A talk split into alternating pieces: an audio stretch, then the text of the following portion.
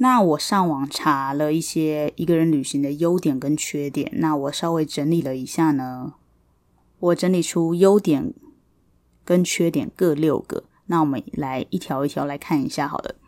第一点呢，他们说一个人旅行的优点是呢，会比较自由，然后比较有弹性。嗯，这点我是认同的，因为就像我一个人想干嘛我就干嘛。然后你看，我第三天早上突然想要看日出，我就一个人跑去看日出。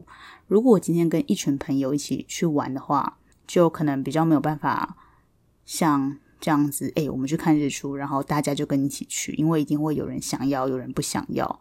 而且如果你在半夜把你的朋友叫醒，说，诶，我们去看日出，我觉得你的朋友可能会生气。第二点，他说呢，一个人旅行可以学习行前的规划。嗯，这个我也觉得是真的，因为你跟一群人出去玩，你们可能会分配你去找住的地方，你去找交通的方式，然后你去找当地的餐厅。但是如果一个人的话，你必须要做完这些所有的事情，所以学习行前的规划，没错。第三点呢，他说可以不用花自己不想花的钱。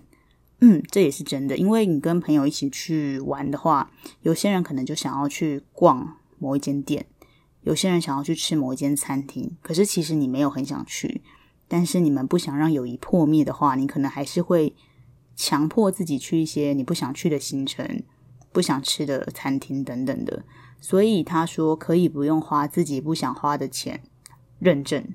好，第一二三四，好，第四点他说，害羞的人可以练习跟陌生人聊天或求助。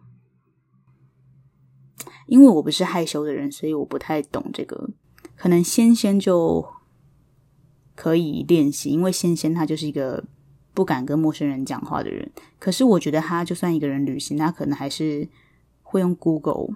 我觉得还是不会向陌生人求助。诶，好吧，如果你是害羞的人，各位听众朋友，如果你是害羞的人的话，你可以跟我说一下，一个人旅行是不是可以？练习跟陌生人讲话呢。再来第五点，他说可以认识不同的人，认识新朋友。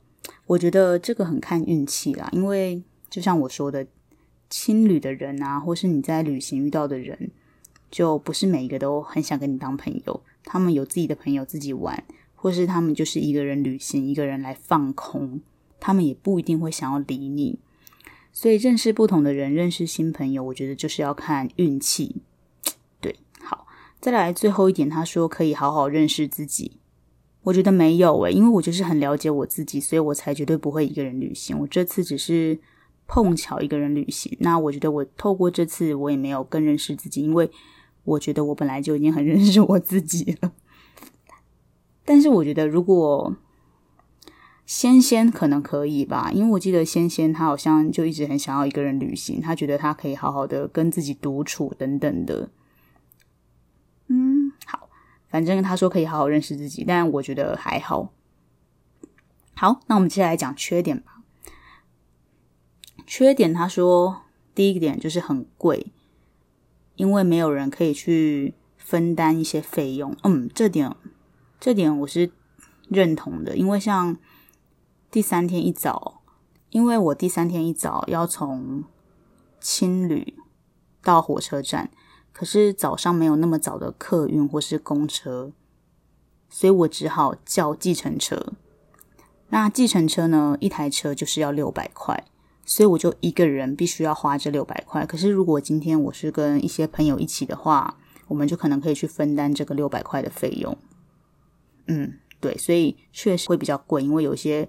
大家可以分担的钱，你就得一个人把它全部付完。所以，对。第二点，他说没有人帮忙拍照。诶，真的诶，因为我这次去，我没有带脚架，我也没有带自拍棒，我也没有无人机，就是那种在天上飞的那种可以遥控的那种照相机。对，也确实，我这次的照片很少，基本上都是一些风景照。嗯，没有人帮忙拍照，确实。好，第三点呢，他说不能吃很多东西，因为吃不下。诶，是真的耶。因为像我一个人嘛，我的食量又不大。那这间店里面有两个东西都很有名，也很好吃。可是因为我不想浪费食物的关系，我就只能点一个，然后我另外一个就吃不到。嗯，对。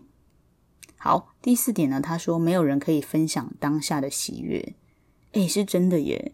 因为像我记得我到了那个无人海滩，然后要看日出嘛，虽然没有看到日出，可是。清晨的海滩还是很很漂亮的，所以我当下第一次先打电话给我那个在美国的台湾朋友，他没有接电话的时候，我真的有一点难过，因为我觉得很漂亮，可是我没有人可以一起分享，就我也不可能一个人在那个无人海滩说哇，好漂亮哦，这样子也很奇怪吧，所以先先接我电话，我真的是蛮感动的，而且我也记得我去吃了一间。还蛮好吃的冰淇淋，我当下也觉得天哪，太好吃了吧！可是我没有人可以分享这份喜悦。嗯，好，再来第第五点，他说没有人可以帮忙看行李，可是这一点我觉得好像还好，因为因为如果假设我在冲浪，我的朋友也在冲浪，如果我们大家都要冲浪的话。就算你跟别人一起去，也是没有人可以帮忙看行李啊。他这个应该是指说，假设你突然在火车站很想大便，可是你的行李箱啊等等的，你不可能拿着去厕所嘛，可能是这种情况吧。不过我这次没有遇到，所以就先不讨论。好，再来最后一点，他是说安全，就是因为你一个人走在路上啊，或是很晚在外面。如果真的有坏人，或是发生什么紧急状况的话，会没有人可以帮你，或是没有人可以救你，或是没有人可以帮你报警等等的。诶，这个好像是真的诶，因为其实我自己一个人从青旅走到那个无人海滩的时候，整条路上都没有人，然后你只会听到一堆狗叫声跟鸡叫声，然后那时候我真的会想说，如果突然有一只狗冲出来。然后咬我的大腿，然后我血流不止，可是根本就没有人可以帮我报警或是叫救护车，所以其实基本上我那时候是非常担心，而且觉得很害怕的。所以安全这一点我，我觉得说的很有道理。所以后来我记得我回来跟我爸说，我早上自己一个人走去无人海滩的时候，他超生气的，因为他就觉得我一个人。